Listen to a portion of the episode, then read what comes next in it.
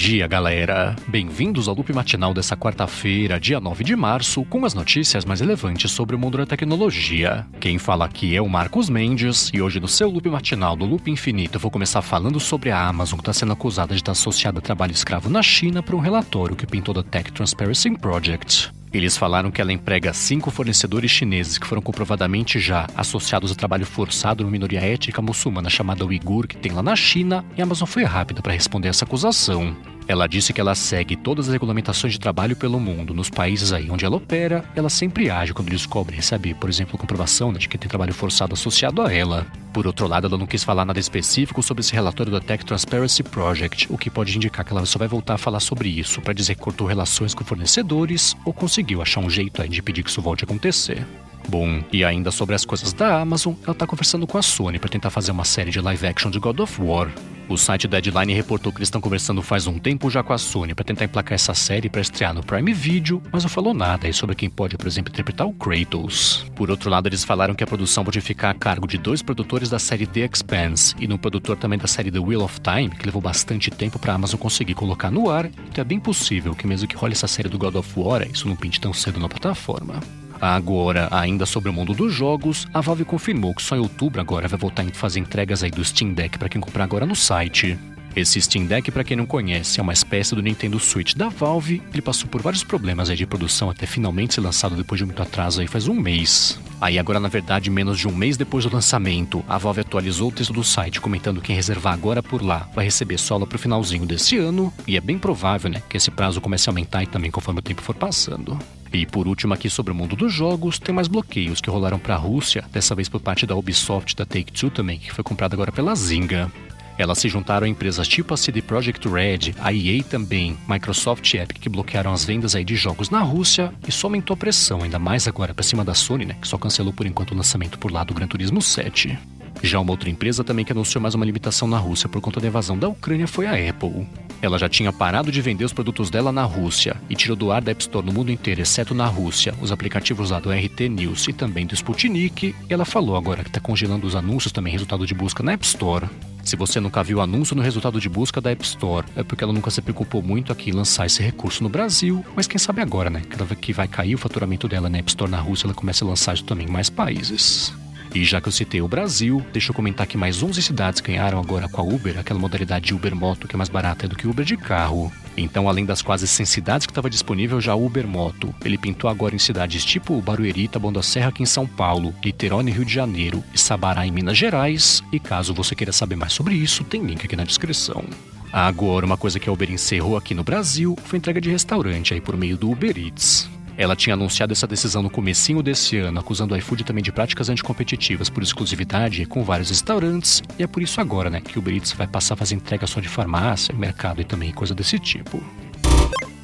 Bom, e agora a gente vai voltar para a Europa, onde o Comitê Monetário do Parlamento do continente marcou na próxima semana uma votação sobre a regulamentação para cima do mercado de criptomoedas, depois de adiamento aí que rolou no comecinho desse mês. É que o texto inicial dessa regulamentação, que quase foi votado no comecinho desse mês, do jeito que ele estava escrito, ele praticamente bania a mineração de Bitcoin na Europa, e rolou uma pressão para eles revisarem esse texto, né? E agora pintou essa versão revisada. Isso veio depois de muito vai e vem por parte dos reguladores. E eles marcaram essa votação nova para acontecer no dia 14 de março. E é bom prestar atenção, né? Porque isso pode estabelecer um padrão novo aí para como é que o Bitcoin, na verdade, criptomoedas, né, vão ser tratados aí por mais países pelo mundo. E enquanto isso no Facebook, ele tirou tanto da App Store quanto da Play Store também os aplicativos separados do Boomerang e também do Timelapse, que eles tinham anunciado recentemente, que era uma coisa que ia acontecer. Na verdade, foi mais ou menos uma semana que foi o intervalo entre o Facebook falar que ia tirar os aplicativos do ar, ele remover de fato os aplicativos aí, tanto da Play Store quanto da App Store, e isso faz parte, né, desse jeito novo aí que o Instagram tá encarando vídeos sociais para começar a copiar um pouco mais o TikTok. De acordo com o pessoal do Apptopia, o aplicativo Timelapse nem vai fazer muita falta, né? Teve poucos downloads aí desde o começo do aplicativo, mas o Boomerang sim, foi baixado mais ou menos 300 milhões de vezes aí desde que ele foi lançado também na Play Store e na App Store. E enquanto isso, nos bastidores do mercado, deixa eu comentar que o Google confirmou a compra daquela Mandiant, que é uma empresa de segurança digital. O The Information tinha comentado que essa Mandiant estava avaliada em mais ou menos 4 bilhões e meio de dólares, e o anúncio oficial ontem da confirmação né, dessa compra falou que o valor final foi de 5,4 bilhões, então ela valorizou aí. Até depois do interesse da Microsoft também, que pintou recentemente a notícia que ela também podia comprar a Mandiant. Essa Mandiant, para quem não conhece, foi a empresa que descobriu o ataque hacker da SolarWinds em 2020, que foi o governo russo lá, né, que apoiou esse ataque e tudo mais, sob o credencial de várias empresas aí. Até teve acesso também a informações lá do governo americano. E caso você queira saber mais sobre ela, né, sobre essa compra também, que isso pode significar aí pro Google, tem link aqui na descrição.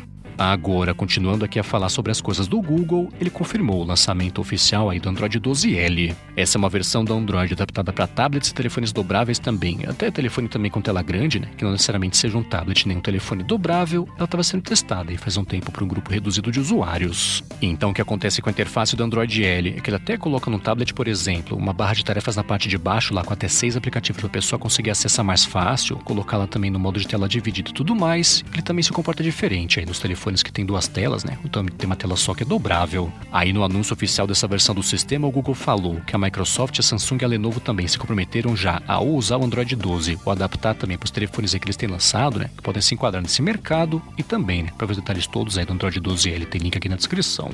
E por último aqui hoje sobre o Google, ele conseguiu deixar o Chrome 99 mais rápido do que o Safari no macOS. Um levantamento do Benchmark Speedometer mostrou que de modo geral, né, dos Macs com processador M1, ele está 7% mais rápido e até 15% mais rápido também quando o assunto é só desempenho da parte gráfica. Agora, falando aqui nesse mundo de Macs, deixa eu comentar sobre o evento que a Apple fez ontem, né, que foi aquele Peak Performance, que teve também cobertura do Loop Infinito, que você pode ver como é que foi no link que está aqui na descrição.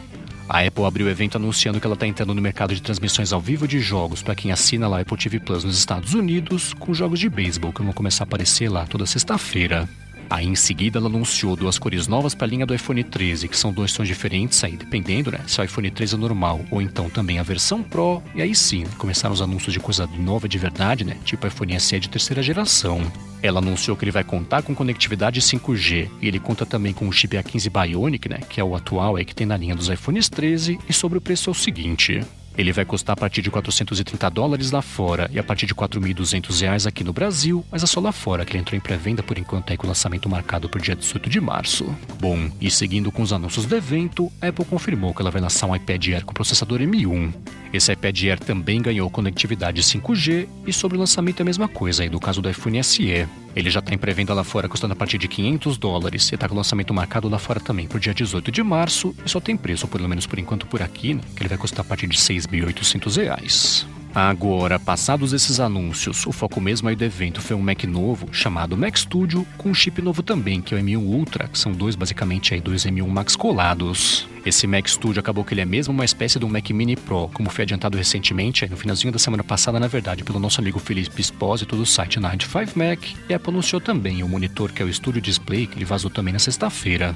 O Mac Studio é basicamente um quadrado com 20 centímetros de lado e 10 centímetros é menos ou menos de altura. De conectividade é o seguinte: ele conta na parte de trás com quatro entradas Thunderbolt 4, uma entrada Ethernet, tem duas entradas USB-A, uma entrada HDMI também e conector de fone de ouvido. E na frente é o seguinte: ele tem duas entradas USB-C que funcionam de acordo com a Apple também como conectores lá que são de Thunderbolt 4. Ele conta também com uma entrada de cartão SD. Aí por dentro ele pode ser configurado com até 8 TB de espaço e até 128 GB de RAM. Ele tem dois processadores, né? Que é o novo aí, que é o M1 Ultra, que é o topo de linha, e também tem o M1 Max. Aí no caso do Mac Studio com processador M1 Ultra, ele vai custar lá fora a partir de 4 mil dólares e a partir aqui no Brasil de 47 mil reais. E outro modelo um pouco mais em conta, entre várias aspas, né? Que é com M1 Max. Ele vai custar a partir de 2 mil dólares nos Estados Unidos e 23 mil reais aqui no Brasil. Aí por fim sobre o evento, Apple anunciou o monitor Studio Display que tem 27 polegadas e resolução 5K e conta também com uma câmera de 12 megapixels com a função palco central, né? Que vai ajustando o enquadramento lá se a pessoa se mexe, se entra ou saem pessoas também do quadro. Ele conta inclusive sozinho com processador A13 para fazer coisas tipo esse palco central, né? processamento de imagem, de som também, incluindo áudio espacial com Dolby Atmos e tudo mais. E do preço é o seguinte: ele vai custar a partir de 18 mil reais aqui no Brasil e 1.600 dólares nos Estados Unidos, mas esse sim já entrou em pré-venda aqui no Brasil também, né? com lançamento marcado aí também para o dia 18 de março.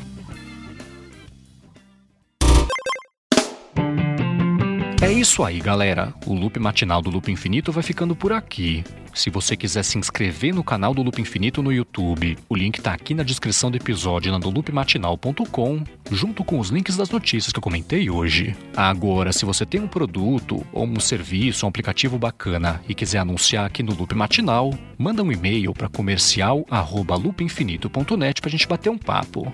Já se você quiser falar comigo no Twitter, procura por MVC Mendes que eu tô sempre por lá. Obrigado pela audiência, obrigado a quem apoia diretamente também aqui o podcast no apoia.se barra matinal e picpay.me barra matinal. E eu volto amanhã de manhã. Falou!